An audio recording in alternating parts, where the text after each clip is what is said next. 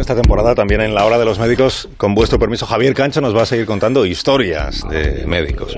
Y hoy en Historia de nos cuenta Cancho la historia de la línea imposible.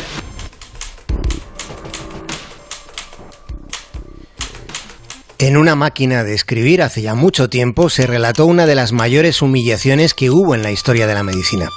En los archivos del olvido puede comprobarse cuánto se burlaron del doctor Semmelweis los médicos que ocupaban las cátedras más insignes de Europa.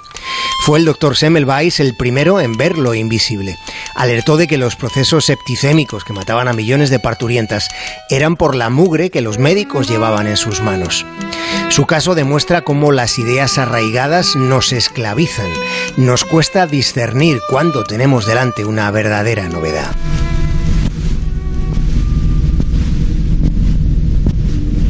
Así es como se escucha el sonido dentro de tu cuerpo. By working with a team of sound engineers, we translated medical data into a musical experience of the human body at work.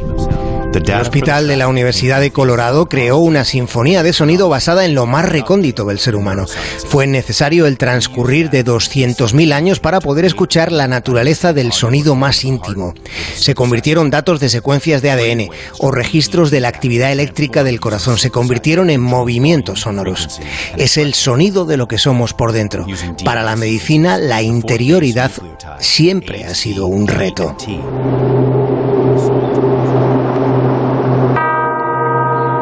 Lo que vamos a relatar sucedió en la última madrugada de agosto del año 1896. Acababan de sonar las campanas de la medianoche cerca del hospital de Frankfurt.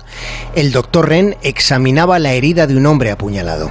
La herida estaba en el cuarto espacio intercostal, tenía centímetro y medio de longitud. Ren cogió una sonda, y la deslizó lentamente por el interior para precisar la dirección interna de la punción. La sonda seguía la trayectoria que había abierto el cuchillo. Ren sabía que el cirujano que tratase de suturar una herida en el corazón podía estar seguro de perder para siempre la consideración de sus colegas. La medicina entendía que las heridas en el corazón siempre eran mortales, pero Ren decidió arriesgar su prestigio para salvar la vida del hombre que tenía delante.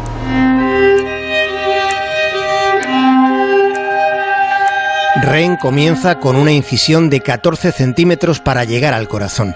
Hace un corte en la pleura y la abre. La sangre estancada brota, se derrama sobre la piel del tórax. Ren puede ver perfectamente el pericardio. Aprecia cómo el corazón late con irregularidad, está encharcado en sangre y coágulos. Tiene ante sí el corazón vivo de un ser humano. Aprecia una herida en el centro de la pared del ventrículo derecho. Se da cuenta de que es ahí donde está el origen de la hemorragia. En ese momento histórico, Ren prueba a poner un dedo en la herida, toca el corazón con su mano y la hemorragia se detiene. Inmediatamente Ren empieza a utilizar hilo y seda y meticulosamente va suturando el corazón latente. La hemorragia cesa y el corazón sigue moviéndose. El pulso del paciente se va haciendo más firme. Con suero irriga el pericardio y la cavidad torácica quitando los coágulos. Dos horas más tarde, el apuñalado reposa tranquilo en la cama, sus latidos son regulares y limpios.